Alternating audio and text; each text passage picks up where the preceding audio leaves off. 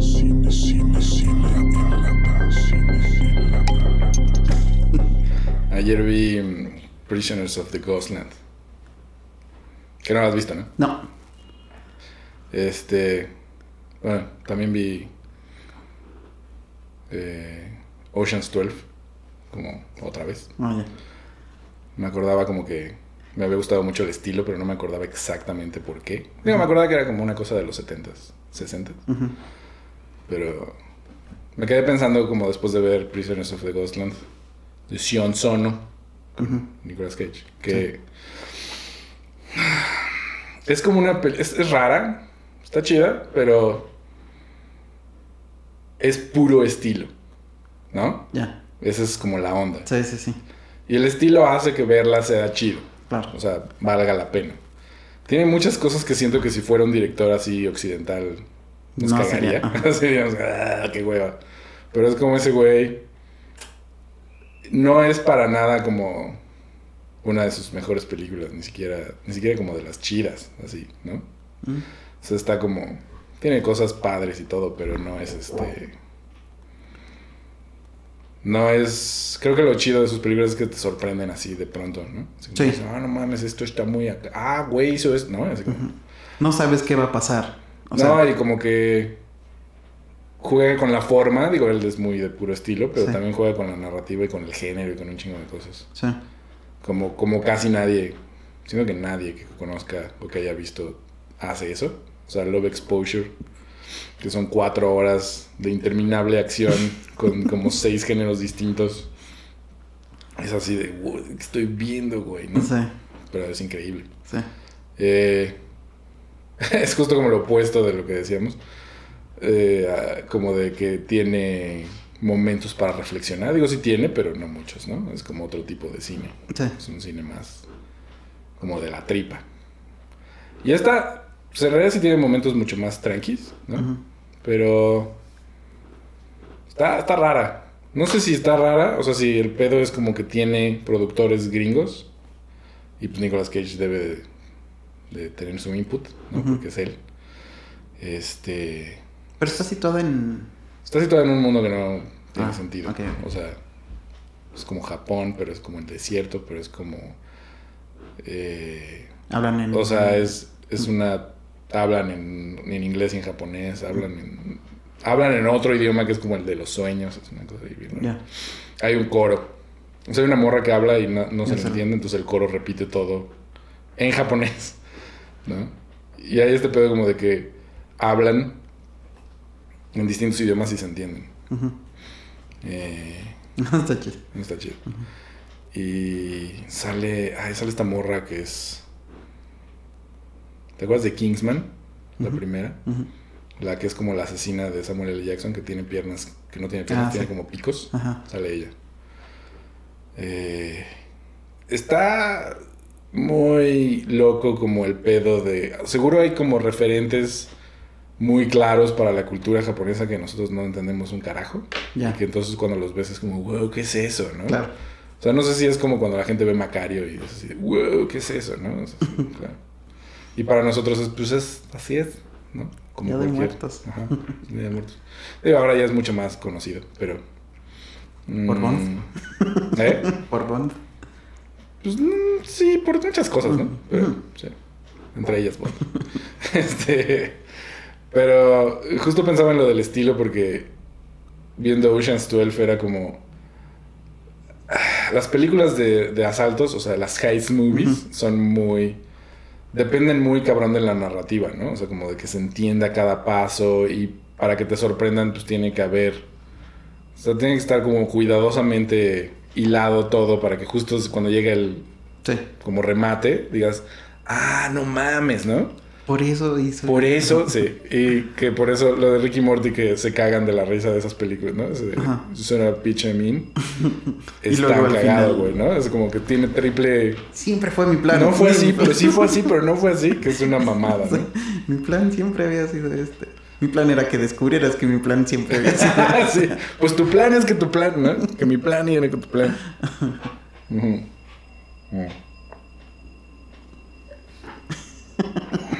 Siempre me toca la basura, güey. Sí. Y este. Es como una carta de amor al cine europeo, como de mediados del siglo XX. O sea, tiene como estos zooms de Pasolini idénticos, güey. Son maravillosos. güey. Me acuerdo que de morrito me cagaban porque me hacía sentir como, ah, este cine es viejo, ¿no? Ajá. Como que veía el de Cameron o. Este. ¿Cómo se llama la que te dije el otro día? La del güey que se coge a toda la familia.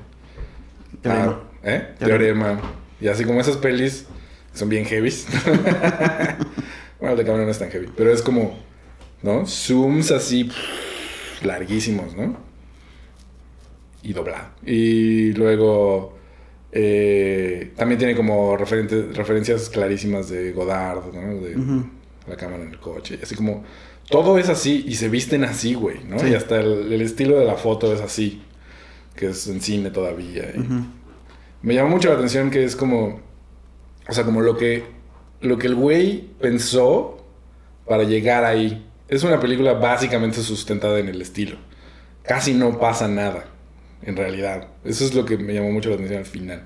Sí, ves la 1 y es como, pues es, primero conoces a todos, ¿no? Y es una película de ensamble de como 11, 12 personajes, es un chingo. Sí. Y luego cada, cada grupito tiene sus dinámicas y luego mientras describe como la cómo funciona el asalto o el robo, pues, y luego y el enemigo, el malo, ¿no? Y así como el villano. Todas esas cosas al mismo tiempo Sí. y cada personaje tiene que ser en pinches cuatro líneas memorable, güey, ¿no? Porque sí te acuerdas de todos, no hay como uno que digas, ah, ese no me acordaba. Y George Clooney tiene que resolver su pedo con, Con la morra. con Julia. Sí, hay como, en la 2 es como el- lo mismo, pero con Brad Pitt y Catherine Zeta-Jones. Y luego esa es la otra, ¿no? El cast es así como verga, güey. O sea, imagínate tener en un set a todos esos güey a estar de hueva. O sea, como porque todo el mundo tiene un ego gigantesco, seguro, güey, ¿no? O sea, nada más por el peso de Brad Pitt, George Clooney, Julia Roberts, ¿no? Andy García, mi pinche Matt Damon. Me acordé ahorita, perdón, este, del chiste de Sex Education. Mm. Cuando dicen como, hay que hacer, arman un plan. Dice, sí, vamos a hacer como Ocean 12. Y dice, yo voy a ser George Clooney, tú puedes ser este Brad Pitt. y este Otis dice, yo quiero ser Andy García. ¿Quién es Andy García? Exacto. Así de who the fuck is that? Exacto. Es, es cagado porque justo ves a todas estas mega estrellas en su momento y pensaba como como que la banda de ahorita, o sea, los morros que tienen 20 años pueden ver esa película, no van a conocer a la mitad de la gente y, van a- Solo a- y no se les va a hacer como big deal, ¿no? Sí. O sea, porque hasta Catherine Zeta-Jones pues es como, pues ¿quién es, güey? ¿No? Ah, es la de Chicago. Puede ser que por eso, güey, ¿no?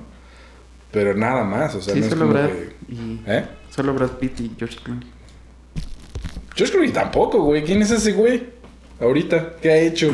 Nada. ¿No? O sea, lo que pasa es que en esa época era el güey. Sí. Ahorita es como, pues es un viejito ahí cagado, ¿sabes? Brad Pitt es el único que sigue siendo así de famoso, según yo. Y Matt Damon, un poco, Sí, mande. ¿no? Eh, bueno, Casey Affleck se volvió más famoso ahora que en ese entonces, ¿no? Este, pero el- lo que me llamó la atención también es como que el cast es como una es un tributo a Hollywood también, porque está Carl, Rey, Carl Reiner. ¿no? Que es este director actor de los 50, güey, ¿no? De comedias así grandotas y de como com- comedy partner de Mel Brooks, güey, ¿no? O sea, viene como desde allá y luego está el, el que era el papá de Ross, ¿cómo se llama este güey? Este Elliot Gould. Sí. Y todos tienen unos personajes tan cagados, güey, ¿no? Don Sí. Cheadle siendo inglés, según, güey, ¿no? Sí. Este Casey Affleck y Scott Caan, que son como mormones. o sea, este... No sé, güey. Eh, pero justo entre la música, los encuadres y como la- cómo avanza la trama, cómo está narrada la película de una manera tan etérea y como tan... Pues sí, tan... Francia 1962, güey, ¿no? Así como... Y dije, wow. Siento que viene de una película mucho más estándar, ¿no? Mucho más Hollywood, mucho más... Es la primera vez que vamos, digo, en ese entonces era la primera vez que ibas a ver a un cast así de grande, así de cabrón. Como que después de eso, como que él, como siento que fue el primero, digo, el primero en esta era en el cine, ¿no? Porque en los 60s y en los 70s pues, estaban los, los Siete Magníficos, ese pedo, que era como otra... No mames, todos esos güeyes en una película. Pero viene de eso y fue completamente distinto, güey. Es la única que me acuerdo. O sea, de la 1 no me acuerdo. ¿No? Ni, o sea, de- me acuerdo de lo básico, como de, de los chistes de cuando están en la bóveda y del chino que se puede doblar por todos lados. Que aquí lo meten en una maleta y está muy cagado. Y luego. y de la 3 no me acuerdo casi de nada. O sea, solo me acuerdo que es como. La 3 es este. Le agregan a. al ¿Vincent francés. Cassel? Ajá, Vincent. Él es desde esta. Ah, sí, Él es el villano de esta. Sí. Este, que está increíble, está en su mejor momento. ¿no? Es así como... También eso es muy Entonces loco, no güey. O acuerdo sea, de la 3. el primero... No, de la 3 no me acuerdo de nada. El primero que sale es Brad Pitt y es como, güey, qué joven es. No mames. ¿No? O sea, yo pensaba que era igual y no mames, ¿no? Era un bebé, güey. Sí, sí, sí. Los cameos están increíbles. Sale, este... ¿Cómo se llama? Eric Foreman, este... Topper Grace. Y hace referencia a que pues, es Topper Grace, ¿no? siendo un insoportable actor de Hollywood. Ujú. Está hasta la madre de That 70 Show y que acaba de renunciar. Pero justo está sustentada en, en el estilo, lo digo porque son como momentos muy claros de. Como de flexeo de. de escenas de acción súper cabronas, ¿no? O sea, que, que no. son muy impresionantes, pero realmente son como innecesarias. Y eso me gustó un chingo. O sea, como. Pues Brad Pitt baja contestando el teléfono. Este güey los empieza a buscar a todos y los encuentra, Andy García. Y, y le habla por teléfono para decirle que tienen dos semanas para pagarle lo que le robaron. Sí. Y está bajando las escaleras de un hotel que él es dueño ahora. Ujú. Y justo le dice, porque si no vas a caminar a uno de tus 17 coches. Y el güey está caminando a su coche y te puedes morir. Y justo le explota, ¿no? Así en una toma. Súper cerca. Y es como, oh, qué serio se puso. y hay un chingo de extras y un chingo de locaciones en Europa. Y, Sí, ¿no? sí, Eso sí. es como lo chido. Pero no, no hay realmente muchísima acción, güey, ¿no? Ni, ni muchísimos... O sea, no hay persecuciones, por ejemplo. No. ¿No? No es como The Italian Job, que es así como... Ah. Solo es, solo es... Está bien loco, güey. Solo es gente hablando en cuartos, pero sientes la emoción como si fueran otra cosa, güey. Sí, ¿verdad? Está súper chida. Cuando los meten a la cárcel, va a interrogarlos la mamá de Linus, que es Matt Damon, y que es como... eh, finge que es como agente de la, del FBI, y se los llevan a todos y en realidad los liberan. Y eso es todo, güey. O sea, es como... todo está muy inteligentemente resuelto con solo estilo y emociones, ¿no? Porque la morra, Catherine Zeta-Jones, que es como la policía que lo está persiguiendo, andaba con Brad Pitt y es como este pedo Sí. de... No sabe, admira mucho a los ladrones, pero también los odia porque su papá se supone que es el mejor ladrón del mundo. Termina siendo como el güey que movió todo para poderla volver a ver porque se murió su mamá. Entonces tiene ese pedo del giro de, ah, al final no era esto, sino era esto, Que funciona muy bien. Pero tiene ese sabor como de película chiquita, que no es nada chiquita, ¿no? Pero es así. Cuando resuelven lo de cómo se robaron el huevo al final, porque todo es, gira alrededor de un concurso entre ellos y Ajá, exacto, Cassel, ¿no? Para exacto. ver quién es el mejor Sí. es el- un huevo de Fabergé. Y es como, claro, el huevo real está viajando con un güey, con una mochila y unos güeyes ahí, ¿no? Ajá. Y arman una pelea. Entonces, toda esta cultura de la gente que roba, que les encanta, ¿no? Ponerles nombrecitos y como, como esto de, ¿estás seguro de que quieres hacer esto? Porque pues puedes terminar en la cárcel, ¿no? O muerto. Me gustó un chingo. Y, y es como, es de esas películas que te hacen querer hacer películas, ¿no? Es como cuando, cuando ves ciertas películas, Ujú. dices, ah, no mames, claro. Eh, Y siento que es por eso el estilo es ese, porque es como el cine que él vio que le hizo querer hacer películas. Ya, sí.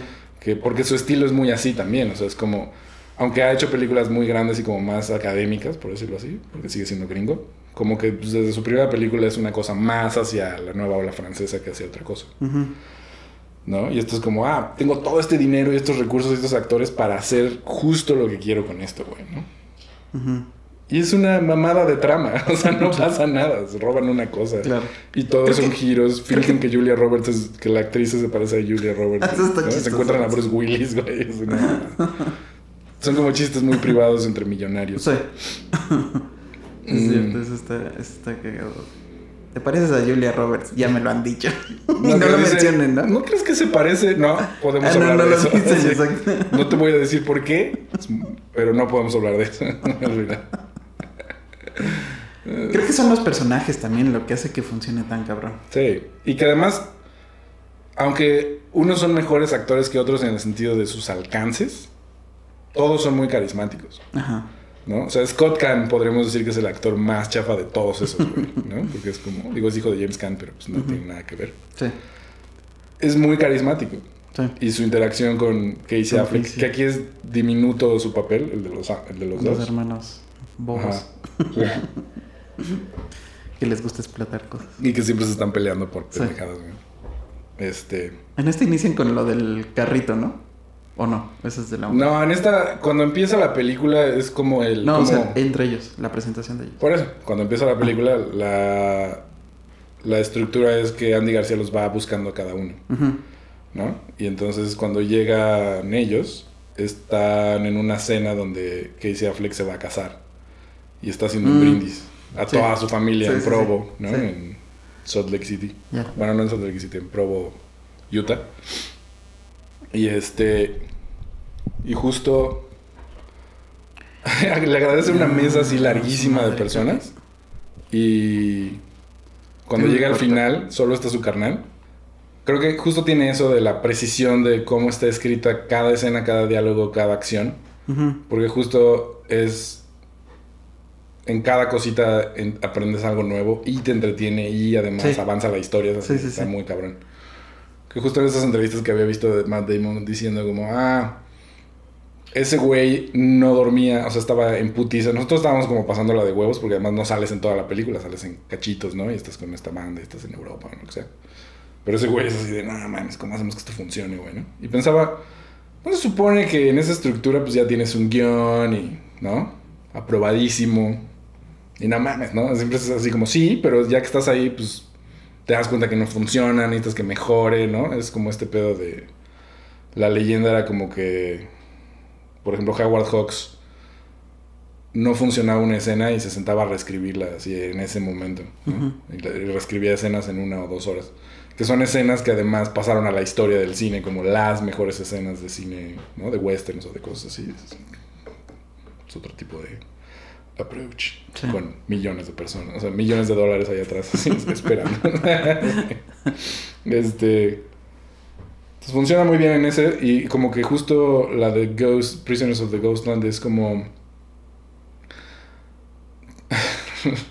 como que el villano siento que no está tan chido, aunque es un actor que me cae bien, que es este, el que sale de Otis en La Casa de los Mil Cuerpos, eh, de Rob Zombie. Pero no, no está mal tampoco. eh. Um, tiene como. Mi parte favorita es como est- esta cosa como de postapocalipsis, vestuarios raros, gente que habla raro. Hay un- unos güeyes que le dicen las ratas que son como.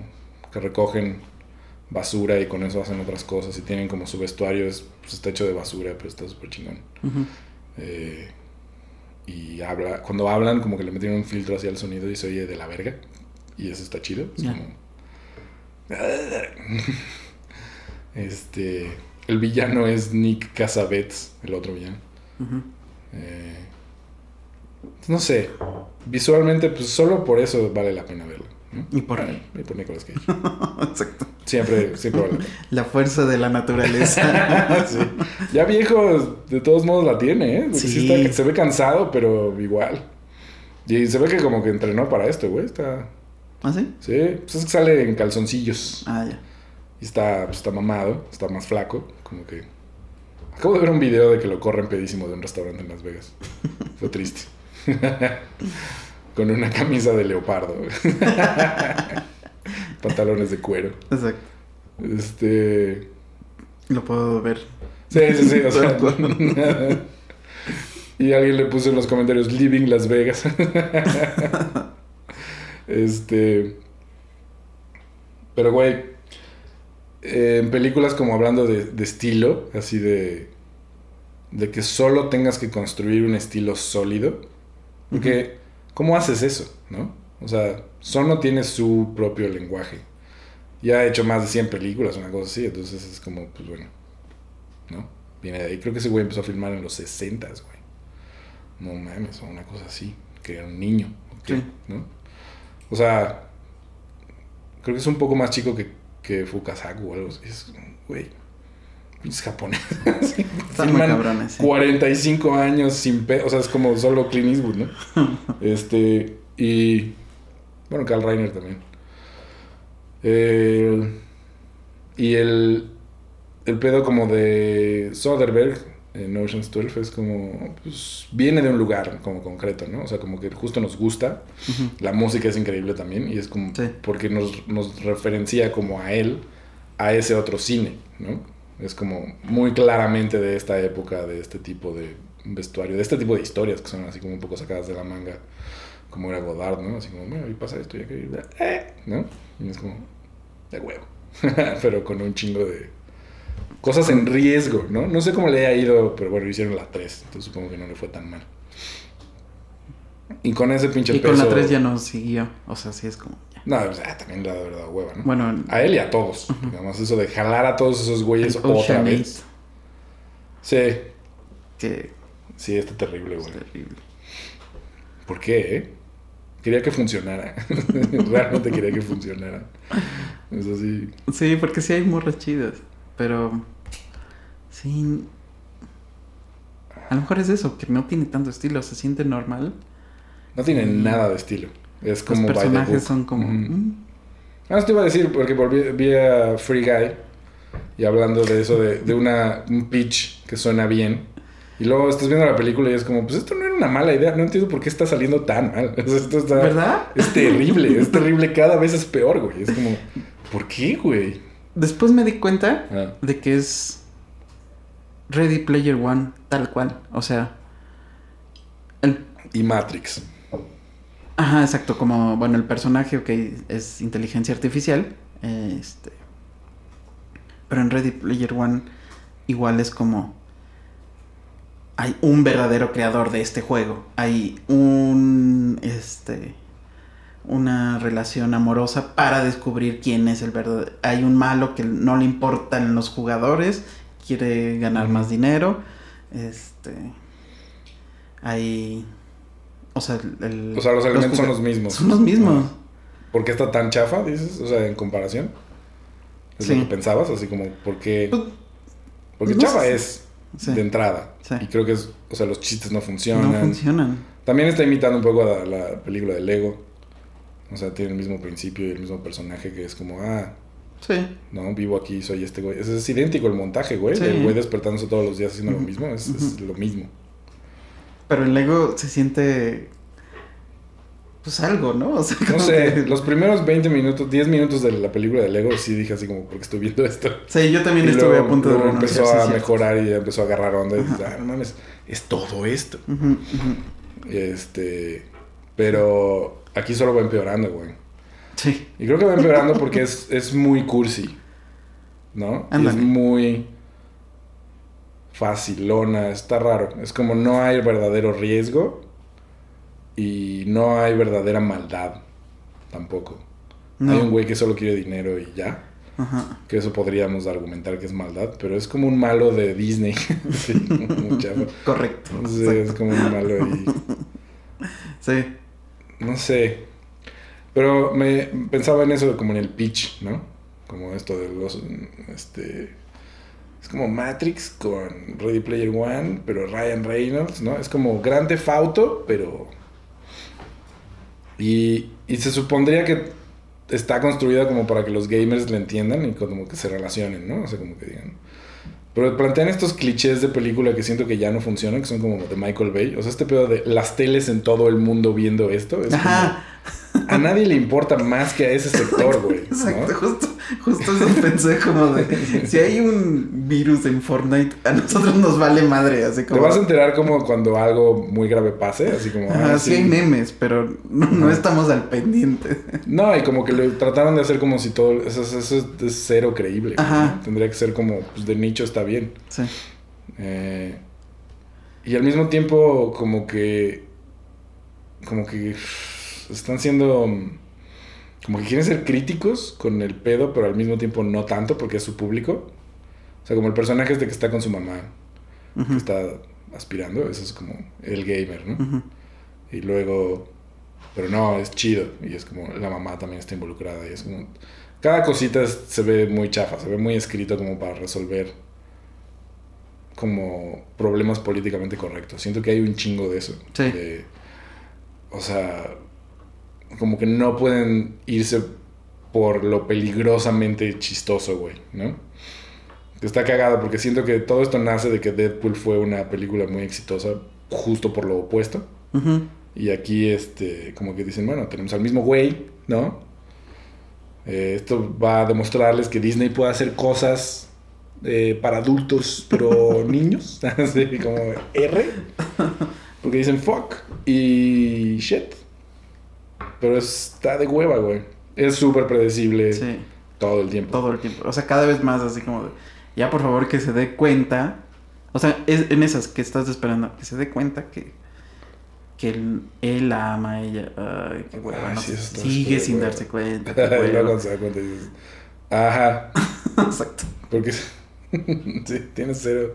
Yo pensé, si lo atropellan en ese momento, va a quedar increíble. O sea, es una mamada, pero va, Al va menos a ser por lo menos un cagado, "Ah, sí, vaya. exacto. ¿Sabes cuál es el pedo? Nunca sientes peligro, güey. No. Ese es el punto. Y comparándolo como con Ocean's 12 y con eh, Prisoners of the Ghostland, más o menos. Que creo que ese es donde falla, quizás. Mm. En que parece que hay peligro y luego ese peligro no pasa nada. Todo el pedo de Prisoners of the Ghostland es que el güey trae un traje con dos bombas, una bomba por cada huevo y una por cada brazo y dos en la cabeza. Y entonces tiene como un timer porque tiene que ir a rescatar a la hija de, de este güey, que es como una especie de pedófilo, eh, como cacique del pueblo. Y entonces, justo cuando hay ciertas condiciones para que explote y le va a explotar una y dices, no mames, le va a explotar en el huevo y le explota y sí, le explota el huevo y todo, pero le duele un chingo y ya, ¿no? Ya. Y luego le, le explota el brazo y dices, no mames, va a perder un brazo. Y no. O sea, no lo puede mover, pero ahí lo tiene. Y eso es como raro en una película en la que esperas que sea super gore, ¿no? Y digo, ah, debe ser una cosa de presupuesto. Así de, no nos alcanza para arrancarle el brazo. Entonces, Sí, porque es... sí, pues sería como CGI, ¿no? Ajá, todo en lo- Borrarle el brazo. Ujú. Y luego le ponen una, como un cuchillo ahí. O sea, tiene como esa iconografía de película serie B japonesa que Sí, nos sí. encanta. O sea, es que todo lo que me has dicho suena increíble todavía de Prisoners. Como de, ¿Qué pasó? y está chida, pero O sea, No querías que, ajá, ya- querías que fuera que me increíble, gustara. pues. ajá, de. Está chida, pero que sea Es increíble. que no me sorprendió tanto, Ya. porque son lugares comunes que hemos visto en otras cosas. Creo que es eso, se siente como la mano de, de una estructura más gringa, Mm, ¿no? Narrativa. Entonces desde el principio ya sabes cómo, se va, a con- cómo va a concluir, quién es el malo, ¿no? O sea, todas esas como sorpresas no, no son sorpresas para nada. Y son muy gringas. Las películas de Sono no tienen nada de eso, nunca, güey. Sí. Nunca hay como un... Sí, en una estructura tan redonda, ¿no? Son como una especie de viaje en ácido que van pasando por muchas etapas y te sorprende todo el tiempo, no solo Sí. por el estilo, sino también porque, ah, no mames, se trata de esto. Eh, y no, no tiene eso. Se siente un poco como, como que la hizo pues por Nicolas Cage y el Varo, ¿no? Y este... Y pues lo que, o sea, la gente decía como, según, se supone que cuando la vieron en Sundance y así era como, es una película que está, es una locura, ¿no? Y así como que, pues, no realmente, o sea, tiene momentos chidos, pero una locura, ¿no? Love Exposure es una locura, güey, ¿no? O sea, Sí. que no sabes qué está pasando, pero al mismo tiempo estás completamente sumergido en ella, güey. Sí, Eso es lo cabrón. eso es lo cabrón, porque más, ¿qué dices? Güey, dura un chingo, seguro la voy a pausar. No, estás así al borde. Güey, cuando se Todo acabó, el tiempo, güey, qué pedo. te, te emputas, así como que, no, quiero más. Así, ¿Por qué se acabó, güey? Sí, sí, Son sí. las 5 de la mañana. Y él, y él empecé en la tarde. Duró toda mi tarde. Yo lo empecé en la noche porque según yo, pues dura 4 horas, ¿no? O sea, es como, a ver, un cacho y mañana la acabo de ver. Ah, me voy a dormir, ajá. Ajá. No mames. Sí. Bueno, mi día de mañana ya valió verga. este, Claro, pues ya estamos en esa edad en la que dices, Si me desvelo, sé que mañana no, no voy a funcionar al 100. Pues, un rato. Sí, aunque la vi hace un chingo, la vi hace como 10 años. O sea, cuando- me acuerdo que estaba en el, estábamos terminando el cuec. Eh, como- No, yo me tardé en verla. ajá. Y... pues Es que no es nada nueva, ¿no? Es como de 2004. Mm, O sea, ya tiene su... Está chida para esa época también. Es como... Siento que hay épocas doradas, ¿no? Que luego duran uno o dos años de cine de cierto lugar, de cierto tipo. Y es como finales de los 90, principios de los 2000, el cine como de género japonés. O sea, de género como gore, eh, terror, acción y esas cosas de bajo presupuesto. Tuvo como un boom entre Takashi Miike y Sion Sono, que es como... O sea, había mucho cine, Sí. pero ellos dos hicieron cosas muy raras, ¿no? Y ambos hicieron cosas chafas también, pero es como... Si haces cuatro películas al año, ah, sí, sí, sí. una o dos van a estar buenas. Entonces, Y finalmente como que, aunque sean las malas, tienen su onda. tienen algo, ¿no? Claro. O sea, como... Bueno, no, hay unas malas de Takashi Miike que son muy, muy que dices, no, esto, o sea, no, no veo dónde está ese güey aquí. Digo, se ve apenas, pero es como, generalmente son de franquicia, como de alguna adaptación de anime o algo así. Y es como... La del extraterrestre chiquitito. Sí, exacto. Ajá. Hay una como de baile también que está de hueva, que no puedo acabar de ver. Que es como, sí, como J-pop de finales del 2000, de los 2000. No me acuerdo de eso. Es que hace tantas, güey. Sí. Pero bueno, el punto es como que justo el estilo puede salvar cualquier cosa, ¿no? O más que salvarlo, puedes solo verla por eso. Y te marca igual. es como, este, cuando vimos Pulp Fiction tenía mucho que ver con eso, güey, ¿no? O Perros de Reserva. Es como, ah, no mames, esto nunca lo hemos visto. Es como la mezcla Sí. de todo esto. Sí. Y pues pinche Tarantino sigue capitalizando eso. ¿no? que es como el estilo de todos estos güeyes que me encantan, aquí. Y este. Y estaba pensando como, bueno, ¿y ahora qué? O sea, ¿quién es ahorita, 2021, cineastas de donde sea, que estén como generando un estilo nuevo, güey, ¿no? O sea, que digas, no mames, esto nunca lo había visto, güey. ¿No? Digo, ya sé que eso pasa poco, pero ¿quién es? O sea, en el cine de arte pasa más seguido, porque Sí. es como. Es muy autoral, ¿no? Entonces, pues, vimos el elefante sentado y eso es como. Pues no es que el lenguaje sea nuevo, ni que el estilo sea nuevo. Se parece a muchas otras cosas, pero es como la sensibilidad de ese güey, más la historia de la vida real. Es como, ¡ay, Sí. güey! Sí, y es No. algo que nunca más se va a volver a repetir. Aparte. No, eso sí, exacto. Es una gema. Sí, está muy cabrón. Está eso. muy cabrón. Pero, pero no es alguien que esté generando como, ah, no mames, ¿no? O sea, como, supongo, Javier Dolar en su momento, pues, es como alguien que hizo eso, ¿no? O, este. Pues Wes Anderson también en su momento. O sea, como que, ¿quién es estilísticamente alguien que esté así como volándole la cabeza a todo el mundo, güey, ¿no? Que sería alguien que no necesariamente tiene que ser nuevo en el sentido de lleva tres películas y un poco Javier Dolan así pasó, ¿no? Porque pues Takashi Miike sí desde el principio empezó a llamar la atención, pero lo descubrimos cuando ya llevaba pinches 40 o 50 películas, ¿no? Por su ritmo, sí. Ajá. Pues no sé, güey, eres- o sea, como quién...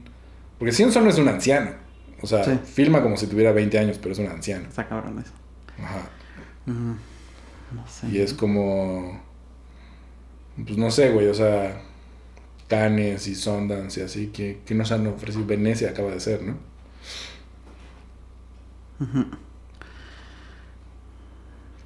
O sea, está el güey de Midsommar. ¿no? Sí. Está el güey de, de- ¿Cómo se llama? Pero De- de no nada más Lighthouse. ese estilo. O sea, sí, Sí. pero, o sea, entre Eggers y Ari. a- ajá, atmosférico. Y los. Pues los, los Safdie, ¿no? Ujú. También tienen como su estilo nuevo. Jordan Peele. Mm. Ah. ¿Estaba haciendo una otra? No sé. Eso suena bien, güey. O sea, ver la Porque- nueva. Este vi también Candyman. La produce él, ¿no? La produce él. Y. Es como de. Tenía todo para. O sea, y sí está chida y tiene un estilo bueno. Pero creo que cae hasta el... O sea, como hay una crítica dentro de la película que parece que es autocrítica, como de... O sea, porque es un pintor que, que está como bloqueado y empieza a investigar sobre Candyman y así. Mm, Y él se empieza a convertir en él. mm. Y una crítica de arte le dice como, ¿por qué tu obra tiene que explicarnos los clichés? Y la película es eso, todo es explicación. ¿No? El- entonces, no es que vemos el racismo, sino nos dicen que hay racismo. Y Mm. no una vez. Todas Ya, las es escenas. Como. Ajá, exacto. Todas, todas, todas, todas. todas. Esto está bien, esto está mal. Ajá. en- Entonces se vuelve como, pues ya me cansé.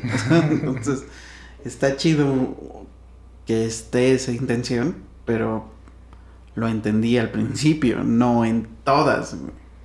Claro, como que luego la peor traición que te hacen como público es como de asumir que eres un pendejo, ¿no? Ajá. Así Eso- como, no, es que hay que explicarles todo. Y es como, bueno, a lo mejor hay una banda a la que sí, pero tampoco les va a gustar si les explicas. o sea, eso los va a sacar, Ajá. ¿no? Pero eh, justo ahorita que mencionaste hace rato Tarantino me quedé pensando porque vi un- una crítica en TikTok de la última, la de Once Upon a Time in Hollywood. Que decía como de hay una, una gran parte del público sabía la historia de Sharon Tate y por lo tanto entendíamos desde el principio cuál era el riesgo y qué era lo que iba a cambiar, ¿no? Ujú. Pero hay una gran otra parte que no sabía quiénes son esos, o sea, ¿por qué nos... Sí, nadie sabe ni quién es Polanski, ni quién es Steve McQueen. Ajá, exacto, ni quién entonces es... como que por eso no gustó mucho de la película. Y a los que sí, Mm. era como de, pero es que estos son intocables, entonces ¿cómo presentas a Sharon tan tonta? O Claro. este a Bruce, lo de Bruce Lee. A lo de Bruce es lo que peor le fue, ¿no? Entonces, aunque, o sea, y me quedo pensando como en, en eso, o sea, como, a lo mejor y, sí habría que darle otra oportunidad a esa de, a esta última de Tarantino. ¿Para qué? Sí. ¿Para qué quieres esas...? O sea, no, No. está malísima. No, tampoco, no, no. O sea, es como...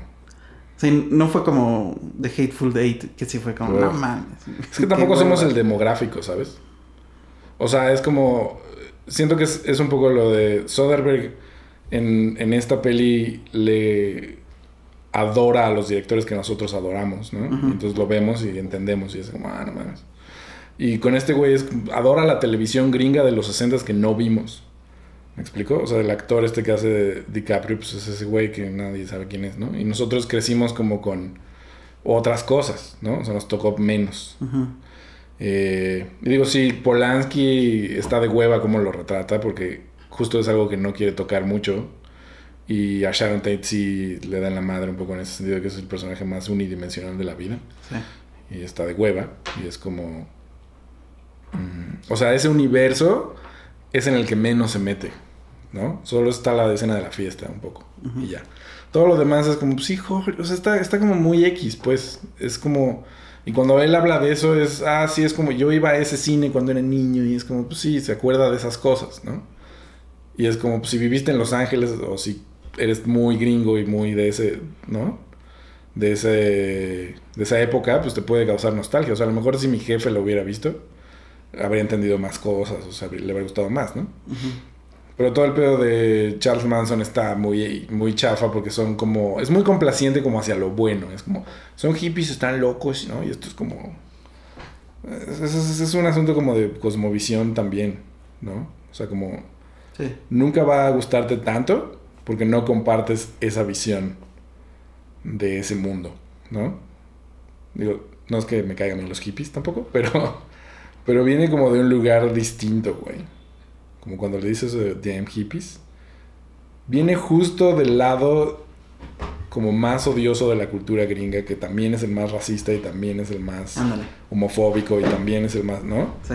Viene de ese lado, se siente como de esa cultura. Y por eso me caga, porque es como... Y se supone que... O sea, finalmente está reescribiendo la historia y escogió a esos personajes, ¿no?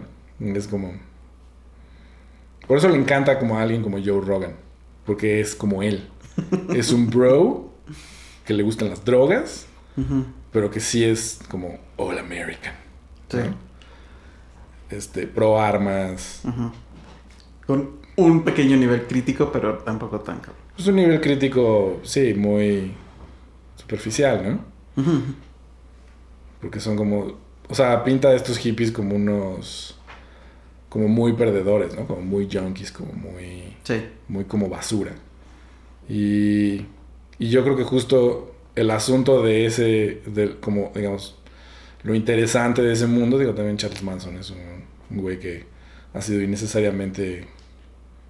eh, endiosado, ¿no? Por mucho tiempo. Mm, pues no es tan así, ¿no? Digo, él escogió ponerlo así porque es como, eh, son los malos. Y eso está un poco de hueva también. Como, digo, él es muy así, ¿no?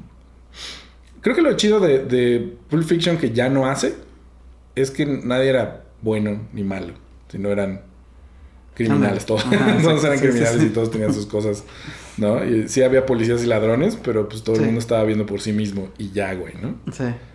Y acá es como, ah, no, pues es que estos representan al bien y estos representan al mal de alguna manera, Ándale. ¿no? Es como, como si, claro, los hippies, estos drogadictos son los malos, ¿no? Y luego se encuentran con estos buenos que están locos. No sé, se siente muy de hueva. Sí. Estaba hablando el güey de hacer un remake de Rambo, de la 1, de First Blood. No sé si vi una notita. Esa podría quedarle chida, güey. Si la hiciera bien. O sea, como en el sentido de si respetara la novela, Ándale. ¿no? La peli quedó chida, pero... O sea, la anterior. Stallone dice que duraba cuatro horas. Sí, porque eso de que se quieran.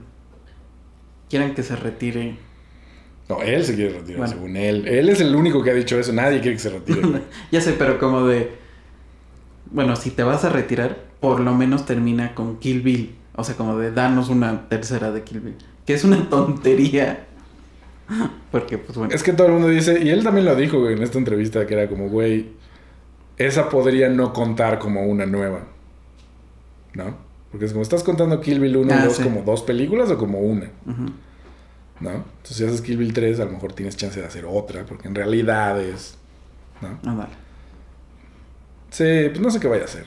También es un güey como tan pinche rico. O sea, como. Siento que también ya le da hueva filmar. También se nota eso, güey. Se nota como un, una manera distinta de. como más anciana, ¿no? O sea, es algo que, que con todos pasa. Viendo, hablando de Brian De Palma el otro día, como que vi un chingo de sus. Creo que vi un tributo o algo así en YouTube. Ujú. Y decías, claro, es que ese güey en los 80s y como finales de los 70s era súper vital, güey, ¿no? Sí. Como es más viejo, pues claro, está desfasado con, con Scorsese y esa generación, ¿no? Entonces Claro. perdió las energías antes. ¿Viste ese video? A lo mejor estás hablando de ese de que yo también me voló la cabeza. ¿Cuál? Creo que lo posteó Exur. De el plano imposible. a- ah, día. exacto, sí. Está muy chido toda la El historia. de la Del- hoguera de las vanidades. Ajá. Esa peli la vi de niño y me gustó un chingo, güey, me acuerdo. Me hizo reír un buen. La Sí. quiero volver a ver porque no me Yo acuerdo no la he visto. de... No me acuerdo de por qué pensé que estaba chida. Yo tenía como 11 años, una cosa así, Ajá. cuando la vi. Eh, pero se me, me acuerdo que se me hizo muy entretenida. Se nota que esa, por ejemplo, es puro estilo. O sea, tiene estos angulares y. Pues lo que dicen ahí, ¿no? secuencias Ujú. y, y. y lo que cuenta en el video, ¿no? Como de. Es tan cliché el avión descendiendo para contar. Ya viejo el personaje. Que, que Brian Ah, qué cagado. Por eso he de haber, he de haber visto Ocean's 12 otra vez. Porque hablan de eso. Ah, sí. El avión es el de Ocean's 12. Sí, sí, sí. Mmm. Mira, el cerebro así, decidiendo Exacto. sin que te des cuenta. Según yo, otro. el- en el club de la pelea también hay, hay este. Digo, ahí él viaja mucho, ¿no? El personaje.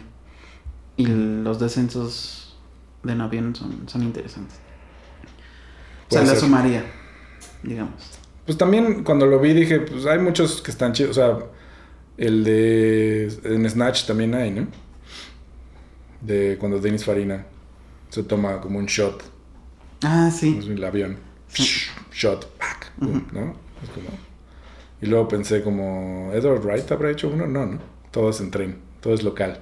Esos son trenes, que están buenos también. Están buenos. sí. Y bueno, el tren nunca va, o sea, siempre va a tener Otra esa connotación. connotación de, Sí, claro. de el cine, ¿no? Entonces Sí, sí, sí. me encanta ver. Sí, el tren es de así. tren es así. Cine, tren. Cualquier nivel de película, si tiene un tren, es, o sea, es una especie de homenaje a- Ajá, ajá. Al cine en sí mismo. sí. Eh, a lo mejor podríamos hacer un recopilatorio. el tren del mame. Así se va a llamar, literal. Con puras escenas de tren. Debe haber un chingo, Mamando. un Sí, güey, miles. O sea, hasta Lenin tiene la suya, güey. Todo el mundo tiene una. Este. Eso que dicen en ese video, que es como el discurso del video, ¿no? Como de, ah, ya no se pueden hacer películas así. Ah, me hizo recordar como el principio del cine, así como Griffith, ¿no? Que es como. Estaban hablando de eso en algún podcast, como de, ah. Hay, no, no hay que olvidar como que o sea, los judíos crearon Hollywood porque no los dejaron entrar a ningún otro lado. O sea, no los dejaron entrar a la bolsa, no los dejaron entrar a nada. Entonces dijeron, bueno, pues vamos a California a hacer nue- nuestro pedo, güey, ¿no? Sí. Y luego esos, güey, o sea, la primera película masiva es la película más racista de la historia, ¿no? Alguien, creo que Barry Jenkins, ves que hizo esta, no sé si fue Barry Jenkins, pero bueno, hizo esta serie. O sea, sí, Barry Jenkins hizo una serie sobre un tren Ajá. que, ¿no? que transporta como esclavos a lugares libres, algo así Sí. que quiero ver, porque no la he visto. Y No he terminado, está muy buena. no me acuerdo si él o alguien como hablando de esto, decía, güey, la iconografía y como todo el asunto mm, del Ku Klux Klan viene del cine. O sea, no es, no es al revés, no es como Sí. que el cine documentó, sino esto de las cruces incendiándose viene de las películas, güey, Sí. ¿no? Y como que uno alimentó al otro. Y es como... mm, La cultura gringa está, cinematográfica gringa está completamente basada en el racismo, pues. O sea, desde entonces hasta ahorita, güey, ¿no? Como en cómo funcionaba desde atrás. O sea, los, los inmigrantes pues hacían el trabajo manual y los trataban como basura, pero el discurso para afuera siempre es supremacía blanca, ¿no? Y pensaba como en, hasta cierto punto pues sí había más po- población blanca que, que de otras razas en Estados Unidos. Y en teoría por eso las películas tenían como, pues casi todos son blancos y luego hay unos de colores, ¿no? Y ahora ya no es así. O sea, creo que la población latina pues, fue la primera, en- ¿no? Pero ya no son la mayoría los blancos, pues. Entonces, y eso no macha, ¿no? O sea, como que el héroe, el héroe blanco sigue siendo como él. Y si es, una, si es de otro color, entonces todo es de otro color, ¿no? Es así como... Nunca hay un personaje de color diciéndole a un blanco qué hacer, por ejemplo, ¿no? Si te fijas, siempre es como en un contexto de antagonismo. Pero nunca sigues las instrucciones de un personaje de color, bueno. A lo mejor en la de Falcon. Pues es- por eso es interesante esa película, ¿no? O sea, está como empezando a hablarse de eso. Digo, un poco en Suicide Squad es así. Pero. Pero como que es apenas, ¿no? Ujú. 2021. Y es como el. El güey este. George A. Romero, en, ¿no? En La Noche de los Muertos Ah, sí. Como que lo vemos así como X, pero era eso. El negro es el héroe. El negro está llama, diciéndole a todo el mundo qué hacer. Está con una morra blanca, ¿no? Así como. Como que no lo entendemos a- del mismo nivel, pero eso era así inusitado. Sí. Y es, Como que solo se lo permitieron porque era, o sea, tan ficción. pues no se lo permitieron, es como el güey no, el- él financió la película. Ándale eso. Entonces no es, no es que, no es como que alguien se lo permitiera, es como quisieron que lo cambiara para distribuirla. Eso es lo que pasó. Porque el güey rentaba equipo en Filadelfia, creo, algo así. O sea, eso es lo que hacía, ¿no? Entonces con la lana de eso y el equipo, dijeron, pues vamos a hacer esta madre, ¿no? Y así fue casi toda la primera mitad de su carrera. Sí. ¿No? To- Todas las de zombies fueron así. Digo, le fue gan- teniendo más valor. ajá, fueron creciendo. Pero en Down of the Dead es como filmamos en un mall porque en un juego de póker conocimos al dueño del mall en Texas Ujú, y nos dijo, ah, si quieren úsenlo. Sí, y sí, pues sí. fuimos a filmar ahí, Sí, güey, sí, ¿no? sí, sí. O sea, y todo su discurso político, ideológico está en todas estas películas de zombies. Y, y como, como esta cosa mamona y highbrow, ¿no? Así como de, no, bueno, pues son zombies, no mames, ¿no? Así como... este... Sí, o sea, no... Lo chingón y lo de la cultura no tiene que ser inalcanzable, güey, ¿no? O sea, es como... No porque es complicado de entender es mejor, necesariamente, ¿no? Sí, ¿no? Y, y como que, sí, es- eso es como otra cosa. El elitismo es parte de esta como cosa racial y de- del racismo y del clasismo, ¿no? Es como, no, no, no, bueno, pero a ver, güey. O sea, ¿cómo comparas a La Noche de los Muertos Vivientes con, con Polanski o con, ¿no? Con quien quieras. ¿Quién es así alguien muy respetado? Con, este, Kiarostami, güey, ¿no? Y es como, culturalmente son muy diferentes, pero vienen del mismo lugar, güey. Están hablando de su cultura, están hablando de su lugar, ¿no? Desde puntos de vista muy distintos. Puedes argumentar como que son sensibilidades que, con las que puedes concordar mejor, ¿no? O sea, como a mí el discurso poético y suavecito, pues me gusta más. O a mí me gustan más los zombies y la fantasía. Es como, esto de que haya géneros menores es parte de ese discurso, ¿no? Que es como, porque comercialmente así funciona. Es como, esto es para todos, ¿no? Esto va a generar un chingo de varo porque a todo el mundo le gustan los zombies o Sí. los superhéroes. Pues es el punto, ¿no? Que dice este güey como de... Ahora, gastar tanto en un tipo de plano o en un tipo de película... Que solo es gente hablando. Son... Ajá, exacto. Como de, no, se tiene que ir para la ciencia ficción, para los superhéroes, para... Sí, van a invertir esa, la- esa lana en una putiza con un dragón, Sí. ¿No? O Y- con naves espaciales. Y no con gente hablando en cuartos. y como de... Pero también hay... También está chido. Pues hasta Nolan es como sus últimas dos películas no, ya son de acción, ¿no? A lo mejor por eso no están tan chidas. Digo, Dunkirk está chida en ese sentido, en, el- en que visualmente es, es como si fuera los Avengers, pero con clásico, ¿no? Sí. Es como... siento que sí, cuando le cambias a las estaciones de radio, que todas tienen como su sabor, es como ese güey es Opus 94, ¿no? Música clásica y Segunda Guerra Mundial, ¿no? Y acá es como este pop de los ochentas y naves espaciales. Y es como. eh, pero es lo mismo, ¿no? O sea, estás viendo como. eh, como que no hay un discurso necesariamente ideológico, güey. Digo, siempre lo hay, ¿no? Y con los gringos y con la gente como de, del primer mundo, es como. Siempre es eh, colonizante, ¿no? O sea, colonizador. Es como. Quieran ser como nosotros, ¿no? Por eso son. Pues sí, dominan lugares, ¿no? Es como. Somos. Es, es impresionante, son un ejército muy grande, o somos muy poderosos, o Sí. alguna mamada así, ¿no? Y se me hace chistoso como pensar que la manera de. Los espacios que hay para contestarle a eso, o sea, es como. El estilo tiene un papel muy importante en eso, porque es como. A lo mejor tu discurso no. O sea, ideológicamente no lo va a apoyar nadie, ¿no? Pienso mucho en Boots Riley y es como, claro, eh, Sorry to Bother You existe. Alguien le puso varo por el estilo, Sí. ¿no? Porque inteligentemente lo pichó de esa manera. Así como, hay caballos mutantes y, ¿no? Y esta, esta- esa cosa como caricatura, pero pop, pero no sé qué. Ujú.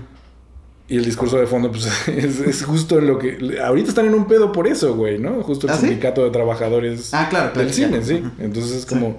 El discurso es sindical, es como un discurso sindical de los 30, güey. Así como... Parece como hecho por el Partido Comunista. Sí. Y el estilo es lo que hizo que, primero, que existiera y segundo, que tú lo puedas recibir y digas, estás tan fascinado con el estilo, pero luego vas encontrando las capas del discurso de fondo y, y es desde el chiste este de, no, tienes que hablar como blanco para poder vender, güey, porque si no la gente no te compra. Ujú. ¿no? Y son otros actores y son blancos, ¿no? O sea, los más blancos que te puedas imaginar, güey, ¿no? Entonces, el estilo es la herramienta más poderosa, güey. O sea, por eso el hip hop es tan importante. ¿No? Que es como vienen de un lugar, bueno, y no solo el hip hop, el blues, el jazz, el, ¿no? El- la música disco, o sea, como siempre que hubo como cultura de gente de color en, en culturas muy racistas, se como que se cuelan a través de eso, ¿no? De que, ah, queremos ser como ellos, queremos escuchar su música.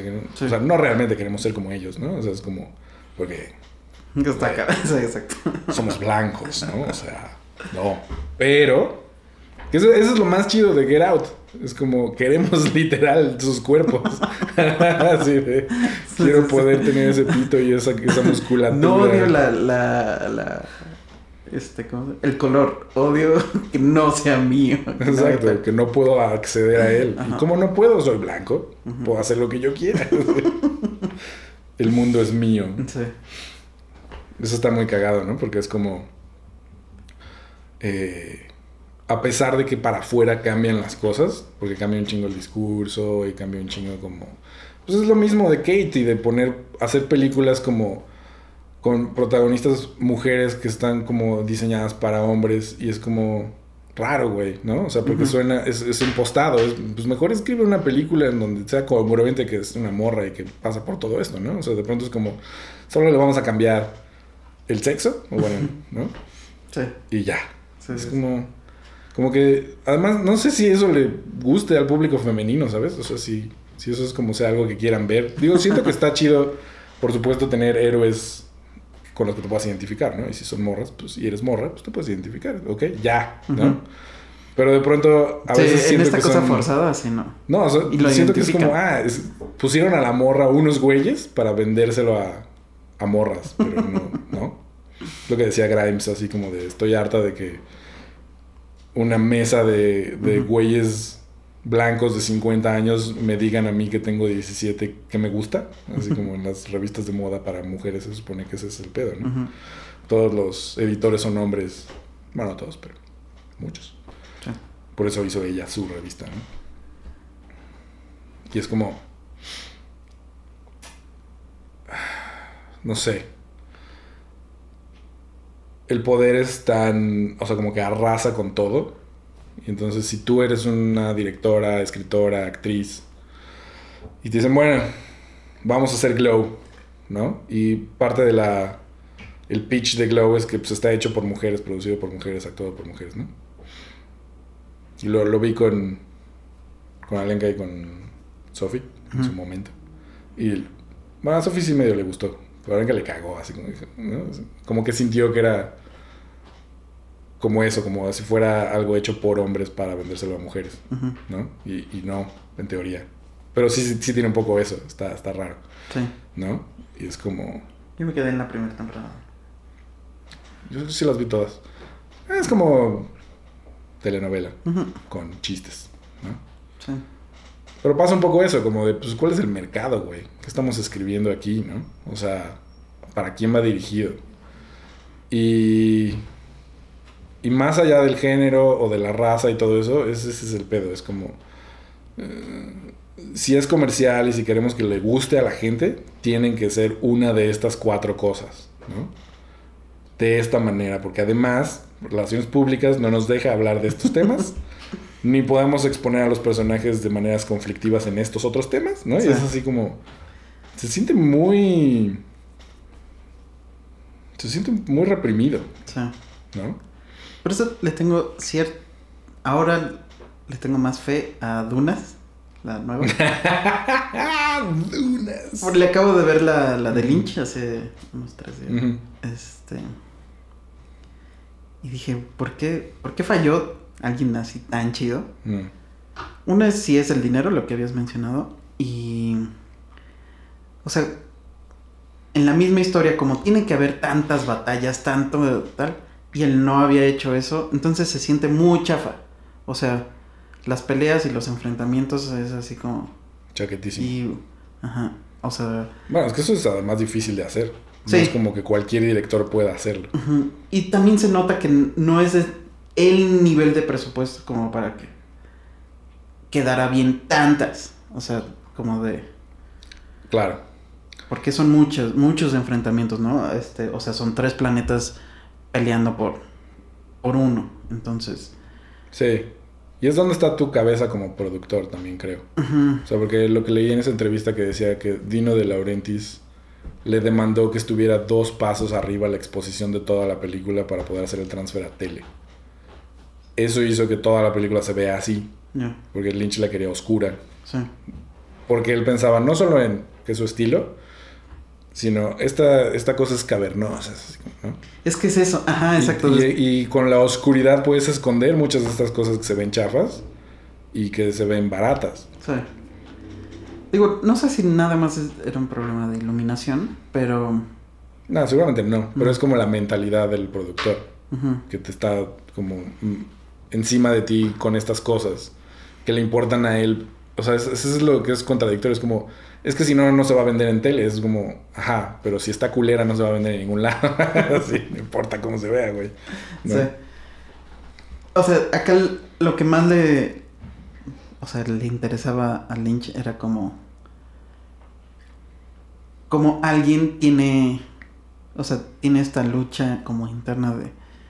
Soy un niño consentido. Este... Y me tengo que enfrentar a esta realidad que me dictan mis sueños aparte. O sea, Mm. como ni siquiera alguien me lo pide, sino mis sueños me dicen que tengo que salvar a estas personas. Este. Y como ese enfrentamiento. Y tiene esto de. No me acordaba cuando la, prim- de la primera vez que la vi. Este.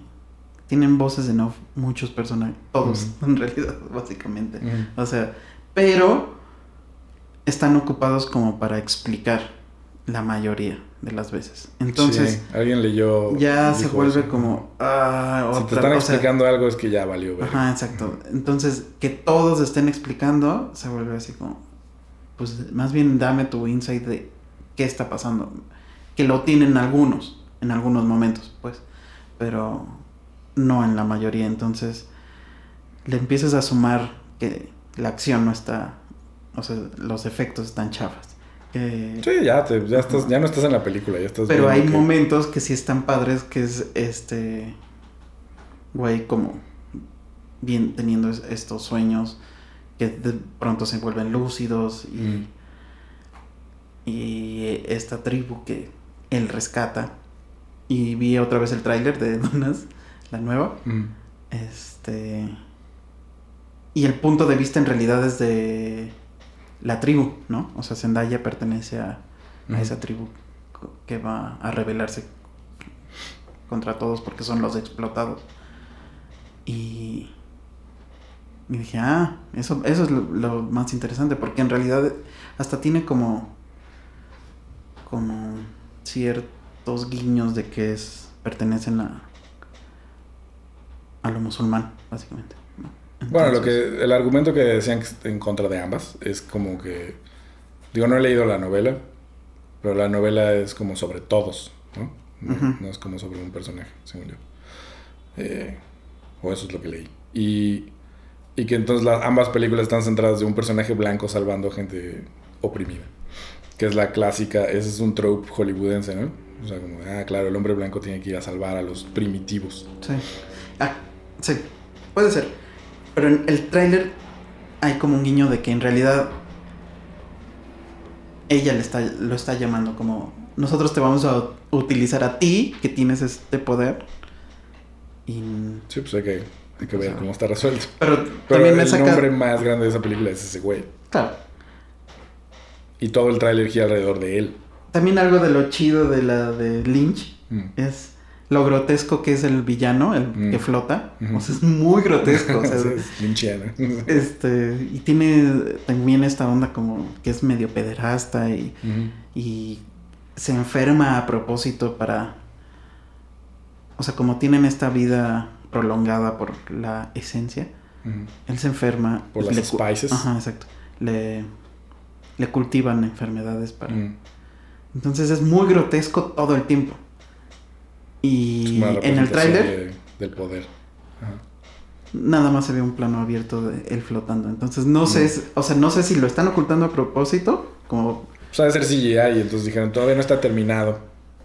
Y no quieren que se vea también. Ajá, ajá, exacto. Digo, porque en el de Carnage se ve todo y está de la verga. Sí, Entonces, sí, sí, sí. ¿Quién Entonces no sé si si vayan a ocultar o sea, si eso fue algo muy linchiano de que sea tan grotesco. Yo creo que sí. También eran otras épocas, ¿no? O sea, muchas cosas eran grotescas. Lo que sí se nota la diferencia, digo, en, en Lynch existen como de. O sea, Kyle Mac MacLachlan, ¿cómo se Kyle. Kyle? Y. O sea, hay unos como muy bellos. Pero no son la mayoría, o sea, hay los feos No, así. el y protagonista, Sting, sí, exacto, o sea, está combinado, pues. la mamá. Y acá en- el, el cast de, de la Todos de son Dennis, hermosos. Todos son hermosos. Pero solo hemos visto a los buenos, ¿no? O sea, el malo Pues entre ellos hay, hay unos, este. Ajá, exacto. Pues el único. Y el. Momoa traidor. es bueno. Eh, Oscar Isaac es bueno. Sí. ¿Cómo se llama el papá? Este Josh Brolin es bueno. No, ese es el entrenador. Ah, Oscar Isaac es el papá. ah, ok. Josh Brolin es bueno. La mamá es buena. Sí. Zendaya es buena.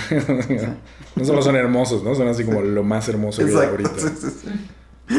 Porque además De tienen cada una de las- 20 años. están así como- Y son etéreos. Es como la nueva sexualidad, ¿no? La generación Z. Sí. Eso también está cagado. Que es como va cambiando, ¿no? O sea, los prototipos de belleza del 2000. De nada que ver con los prototipos de belleza de ahorita. Claro. Y eso está, está interesante, güey. Porque es como. Si. Digo, no lo hemos visto, entonces no, no ni puta idea, ¿no? Sí. Pero. Yo sé que tienes todas tus esperanzas puestas en ese güey. Lo hemos hablado varias veces. Es como, Nolan te decepcionó. Sí, sí. Tarantino también. Sí, sí, sí. Y es como, por favor, dame algo. Y ahora que he visto ya toda su filmografía, las, las primeras también. Yo creo que el fracaso sería mejor para el cine en general. Porque estos güeyes ya tienen demasiado tiempo ahí y no están mejorando, ¿no? O sea, Nolan hizo su mejor película hace casi 10 años.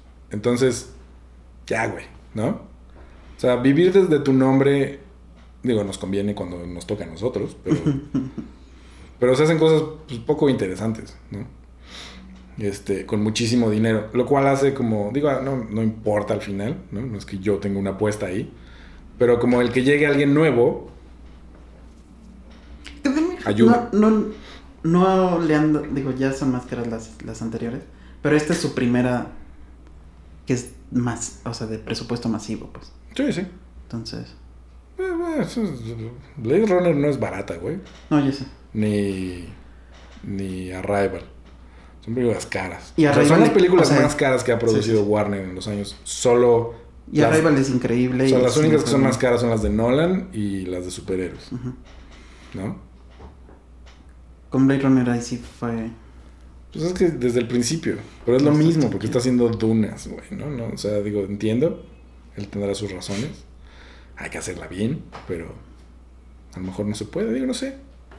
Tengo curiosidad de ver, por ejemplo, la serie de La Fundación. Porque todo el mundo decía que era inadaptable. Y yo sí leí como las seis novelas. Ujú. Y sí suena muy inadaptable. Entonces quiero ver qué hicieron, ¿no? Acabo de ver el tráiler de, de Sandman. Y es como, ah, mira, la Ah, sí. primera vez se ve... ¿mm? Sí, ¿Puede ser? No sé. Sí, ¿No? Es más adaptable, creo, porque pues es un cómic. claro. Pero por la fundación sí me interesa, porque son muchísimas cosas, muchos años. O sea, no sé si van a compactarlo como suelen hacer, o si es como va a ser Sí. como Game of Thrones y van a ser como 400 temporadas. El trailer se ve bueno. sí, el trailer se ve chido, sí. Y la foto es así de... ¿Qué pedo? Ujú. Sí, como que estamos en un momento en el que ya visualmente las cosas no tienen que ser tan caras para verse bien. Tiene que ver con el gusto. O sea, el Mandalorian es como lo que probó. Y eso de Dunas me preocupa un poco porque hay unas partes que se ven muy bien y hay otras partes que se ven de la verga, entonces no, no sé, güey. Warner tiene mal background con los efectos, con el CGI. Está, no sé qué hacen, pero está, siempre está más chafa. Bueno, aunque esta de Disney, la del, sí, la de Ryan Reynolds, esta mamada, es, es espantoso, güey. Los efectos son muy chafas. Mm, Como, Sí. ¿no? O sea, los green screens son así de, "Ugh, ¿Quién hizo esto, güey? Pero bueno, a ver qué nos trae tu héroe. Yo quiero ver quién sigue, güey. ¿Quién va a ser el, el pequeño... O sea, un poco... ¿Cómo se la directora de... de Nomadland? Chloe Zhao. Chloe, ella pues es- acaban de... ¿no? Pero ya, o sea, hay que verla. los Eternals. Pero a ver qué. ¿Qué Esa- cine esa no de superhéroes Esa también la tengo. empieza a ser así como grande. O sea, porque Belleville, cuando hizo Belleville, Bellevue, Bellevue, bueno, ese güey. Cuando hizo Prisoners fue como la primera vez que dijiste, oh, es una película grande. Sí, o sea, sí. Actores caros. ajá, y como Y complicada, ¿no? Con giros. Esas películas que no, o sea, que casi se hacen un chingo y muy pocas están buenas. Sí, esta sí está caro. Esta está chida, güey. Y como que siento que puso una barra. Ese es, ese es el pedo. Cuando pasó eso, dijiste, ah, mira, puso la barra más alta. Sí. Nadie la ha alcanzado hasta ahorita en ese género. Entonces, como, ¿quién, quién sigue, güey? Habrá que ver más películas. Bye. Chao.